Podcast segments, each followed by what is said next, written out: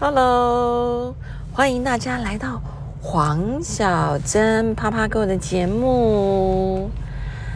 今天是二零二一年三月二十三，又是一个阴雨绵绵的天气。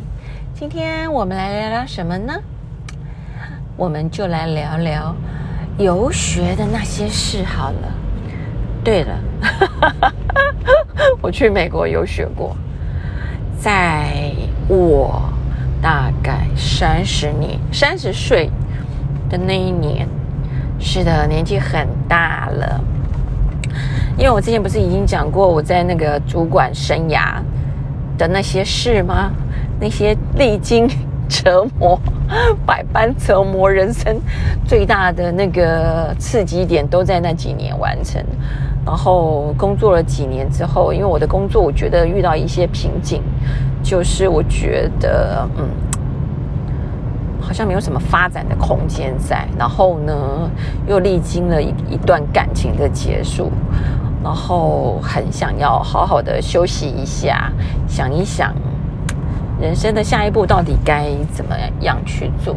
但是我对我自己一直还蛮有信心的，我觉得钱就是在赚。再赚就有，而且我觉得我我有能力赚更多的钱，所以我不怕不担心那个赚钱这件事情。只是我想要去想清楚，就是然后顺便让自己休息一下，因为这一段时间这几年工作的这几年，就是都是在一个很高压力的环境里面去，然后。还要一直这样走下去吗？还是要做些什么其他什么事情？然后就是想好好的休息一下，然后让自己沉淀一下。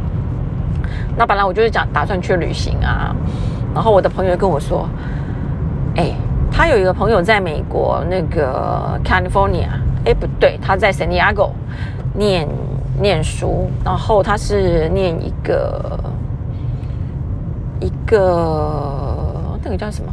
类似我们的的的的的一个美术学校，美术广告学校。然后他说他之前有念过那里的 UCLA 在 San Diego 附设的语言学校，他觉得那个学校还不错。他说反正你都要去旅行，还是花那么多钱，那为什么不去顺便那个增加一下知识呢？哎，我觉得他讲的还蛮有道理的。后来我就开始着手。申请去美国的语言大学念书，就是他说，而且圣地亚哥，圣地亚哥。本身就是一个度假胜地。他说，你就一方面去度假嘛，那一方面去上上课。我想说，嗯，好，你看，无知是最可怕的，你都觉得很简单，等到你去上课的时候，你就会知道那个压力有多大。然后后来我就开始在申请学校。那当然，首先你要先申请。呃，我拿到那边的 I twenty 的时候，就可以申请去申请美签嘛。然后我没有申请过美签，我就记得我就去申请美签的时候，去我把所有的资料，因为去之前有很多人都会告诉你说，你可能要准备一些什么资料，财务证明啦，然后你需要做什么啦，巴拉巴拉巴拉，他会问你一些什么事情，我就都准备好了。然后我去，我去的时候把资料递给他，因为我未婚，他就说你又还。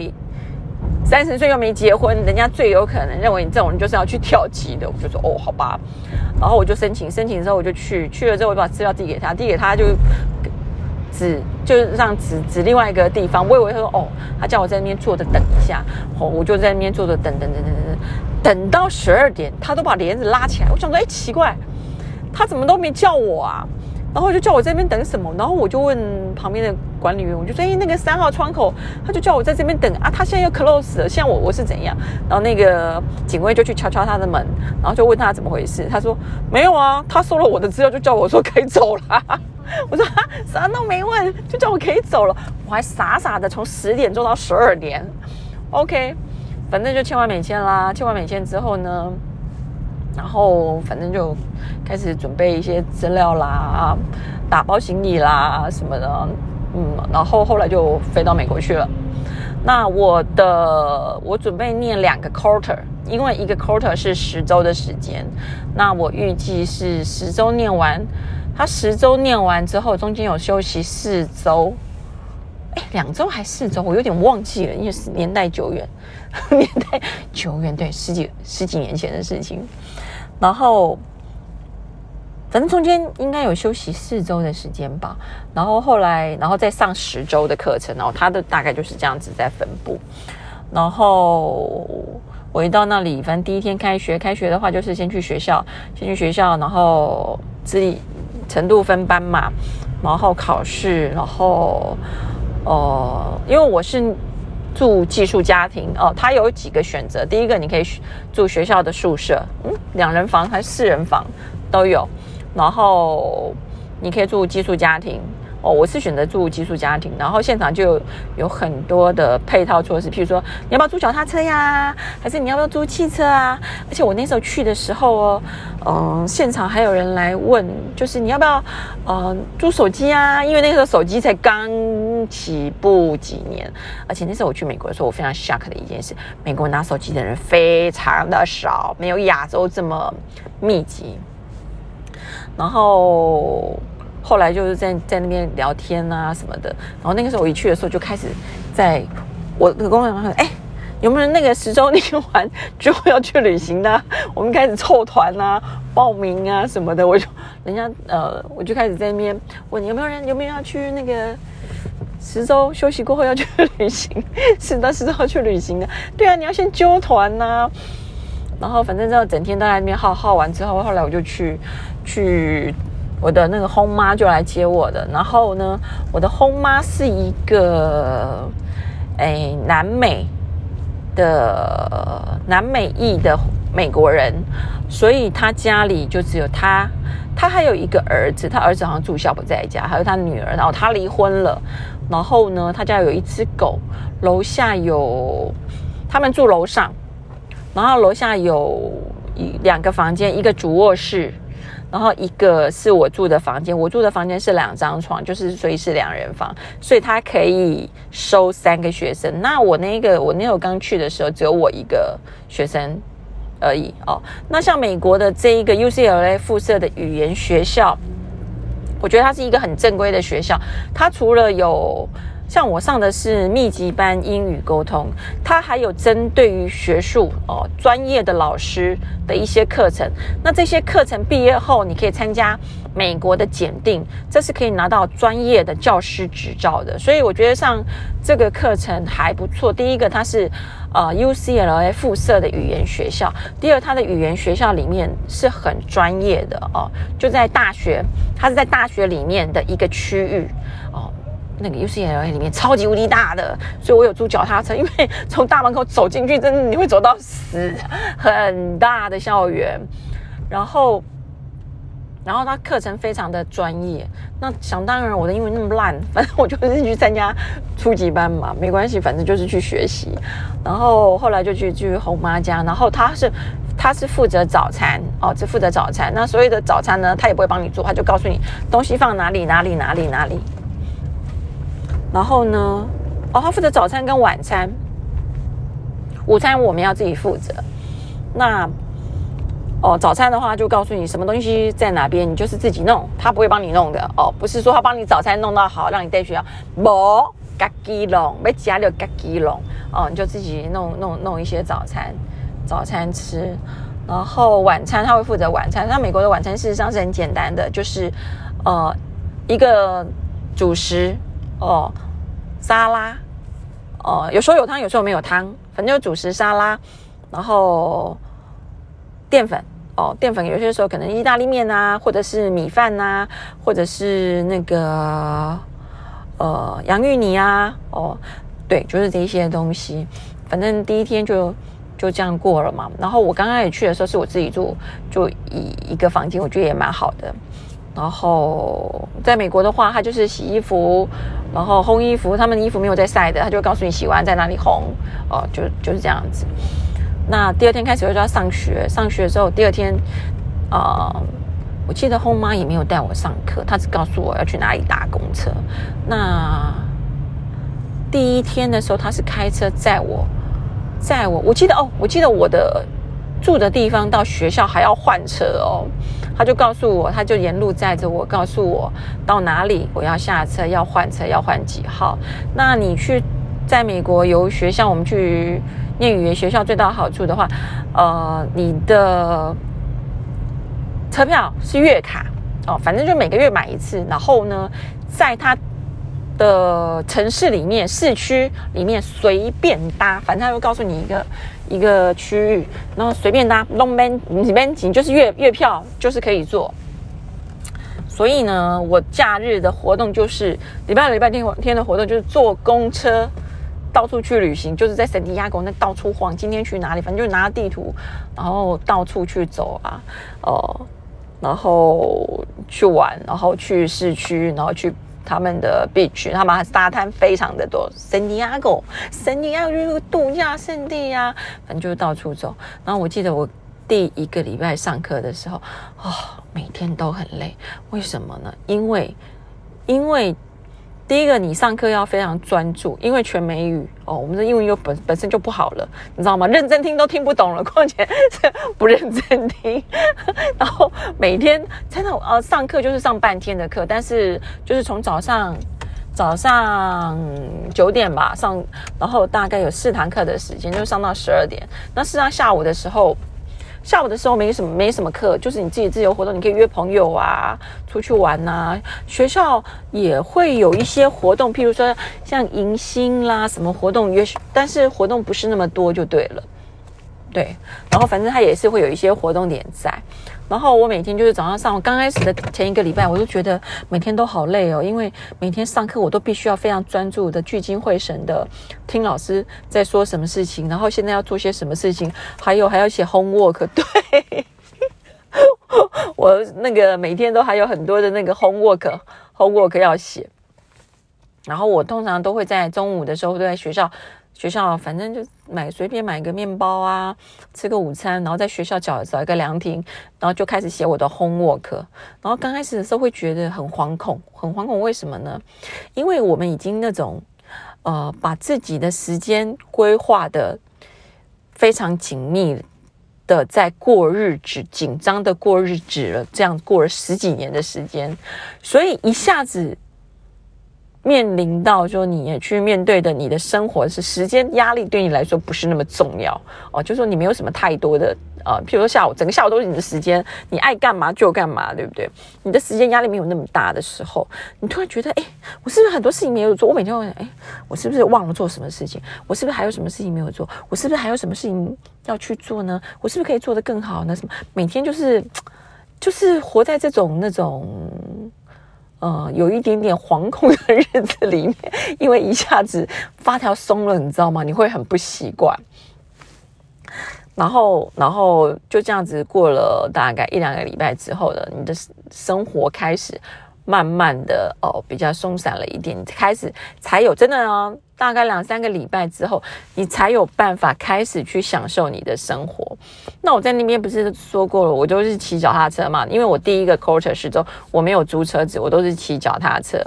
然后呢，在美国我觉得很好玩的一件事情就是，它的脚踏脚踏车是可以上公车，它公车前面呃会有两个那个脚踏车架，你的脚踏车是可以放上去的。啊，因为可能就是面对于像我们这种外来的学生，我们去那边不可能马上就租车子嘛。虽然去之前我自己已经有准备好国际驾照，国际驾照了。对，你在那边的话，你要开他们的车子，就是还是需要国际驾驾照才可以。但是我第一个 quarter 第一个十周的时候，我是没有租车子的，就是骑脚踏车，然后然后就是骑脚踏车去上上下课啊，然后大概住了过了。呃，四周以后呢，就日本那边开始放放暑假了吧？然后就是有一个女学生，她是跟她同学两个同学来，然后反正她一样是参加那种语言课程。那那个学生一看就是那个大学哦，还好她是大学日本大学的中文系，所以呢，她的英文也很烂。可是我的我我不太会讲日文，日文会讲简单的，但是我们两个呢就用中文沟通，怎么沟通呢？用写的，因为写的他看得懂，虽然他讲的也不是那么好，但是写的他看得懂，所以我们两个就用中文用写的在沟通。当他刚来的时候，第一天我记得第一天的时候，呃，我有带他去上课，我的后妈就说：“哎，你负责搞定他。”反正已经那么熟，我已经待四个礼拜，我就说哦，好吧。然后我就告诉他说，哎，我们家在这里，要上几号车，到哪里要转车。在这个同时，我在跟他讲讲完之后，就是讲的时候，我发现一件事情，他都完全没有在什么左顾右盼，不像我们啊这种嗯。年纪比较大的人做事情比较谨慎，我们会开始观察地形啊，东看看西看看呐，啊，在在哪里要下车，要看到什么地标啊、建筑物啊、明显物品。这位小朋友呢，完全没给你信到，诶，就是我讲我诶一天一夜。然后我在跟他讲的时候，我就发现他低头一直在看他的本子，哦，看他的东西。我在心想说，想好你是怎样被安娜等啊？不有戏啊，因为。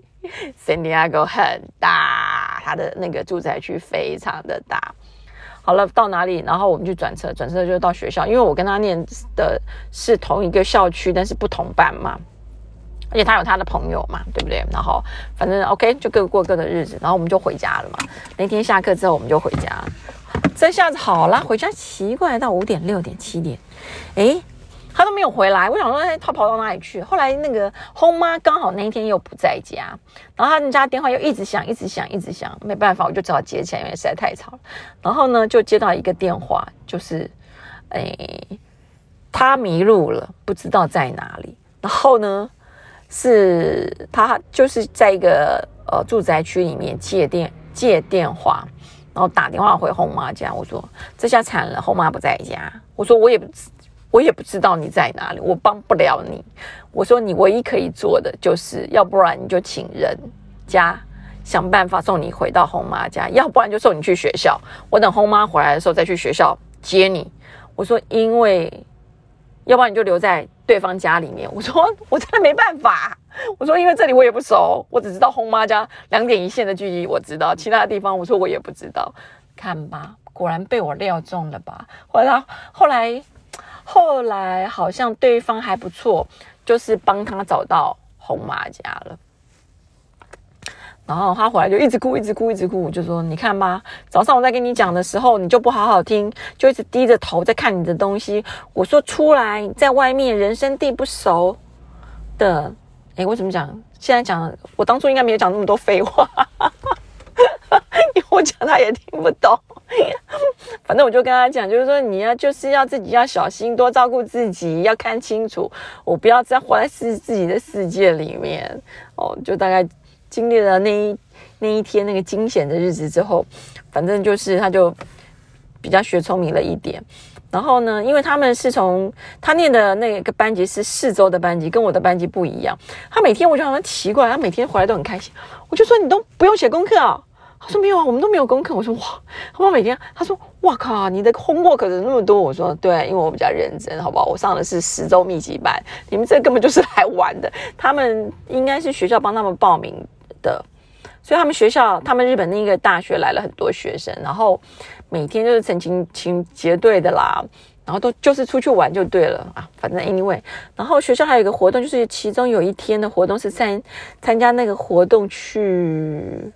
迪士尼对参加学校活动去迪士尼还蛮好玩的。美国的迪士尼真的还蛮好玩，尤其是那个大游行，真的还蛮好玩的。还有去，当然你到了圣地亚哥，一定要去那个圣地亚哥的海洋动物园。对，这两个是一定要去的地方。然后没，而且像我们班，我们班上是。里面的同学有来自那个世界各地的学生都有，呃，大部分因为我那个是程度那个最差的班级，所以呢，大部分都是，呃，哦，我记得我有一个法国的同学，哦，有一呃日本人、韩国人，日本人哈跟韩国人最多，然后哎，台湾人只有我一个耶，对，然后再来就是，嗯。非洲的学生，对，哦，然后那个法国的那个同学，哦，法国人真的很吵。我，她是一个女生，嘴巴从来没有停过，反正呢，就是能够一直讲，一直讲，一直讲，一直讲。她说：“对啊，他们法国人就这样子啊，净讲一些废话。”真的，然后就一直一会一直聊天。然后呢，韩国人跟日本人的话，嗯。呃，其中我有一个韩国的那个同学，我记得他非常非常的认真，因为呢，他说他是那种来学习语言是因为回去要继承家 继承家业的，他爸爸给他很大的压力，让他把英文一定要学好，因为他们家可能就是开公司的。那日本的学生的话，很多大部分都是去玩的，韩国人也是，有很多韩国那种看起来就是家里很有钱哦。来都是他们哎，他们租的那个不是一般的车，像我后来也有租车子，我就是租那种 Toyota 那种最省、最小的，然后最省油的那一种。我觉得就代步的工具，他们租的都是跑车哦。然后韩国人，反正一下课你就会发现，韩国人全部都聚在一起，很多国人真的是很团结，然后都聚在一起吃饭呐，开 party 啦，然后每天都在玩，会有不同程度的的的。的呃聚会哦，不同主题的聚会什么的，我在想，你到底是来玩的，还是来那个来开 party 的哦？真的会很很夸张，而且贫贫富差距很大，可以非常明确的感觉感觉出来。那语言学校，你说好或不好？我觉得真的还是要慎选。像哦，对我在那边有碰到另外一个，就是。几个台湾的学生，那几个学生是都是台大的，台大不知道什么商学系还是什么系的，他们去上的课程又跟我们的不比较不一样的课程里面哦，他们是台大的在校的学生来，真的是来修语，来好好上课学习交流的。